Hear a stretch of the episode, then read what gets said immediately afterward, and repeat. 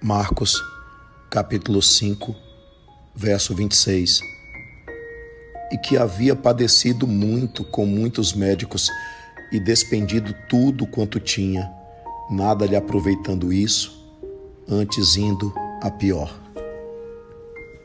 Quantas pessoas, pode ser eu, pode ser você, ou qualquer outra criatura humana, quantos de nós já não vivemos situações provacionais em que nos desesperamos por não encontrarmos solução, gastamos os recursos, fazemos inúmeras buscas sem resultado efetivo.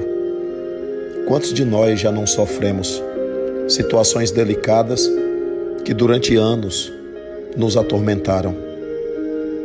A vida terrena é cercada dessas provações muitas vezes necessárias, das quais precisamos tirar as lições e o aprendizado devido.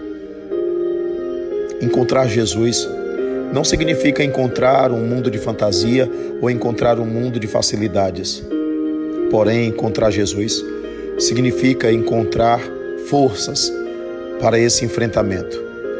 Significa também, dentro do merecimento de cada um, e dentro do propósito divino, do investimento de Deus em nossas próprias existências, encontrar a cura. A cura de alguma coisa, algum vício, a cura de algum mau hábito, a cura de alguma doença, a cura de alguma enfermidade, como aconteceu com aquela mulher hemorroísa.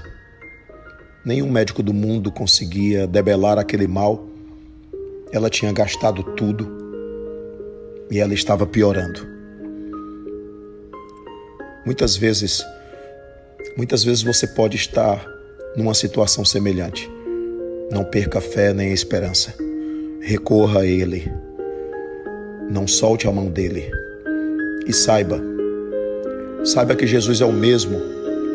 O fato dele não estar em corpo não quer dizer que ele não esteja em espírito, te acompanhando, ombreando o teu caminho e sendo aquele mesmo que ainda cura que ainda salva, que ainda renova, que ainda restaura, que ainda faz com que o indivíduo se renove na sua própria trajetória, no seu próprio mundo interior e possa vencer a si mesmo. Precisamos de fé, precisamos de evangelho na atitude.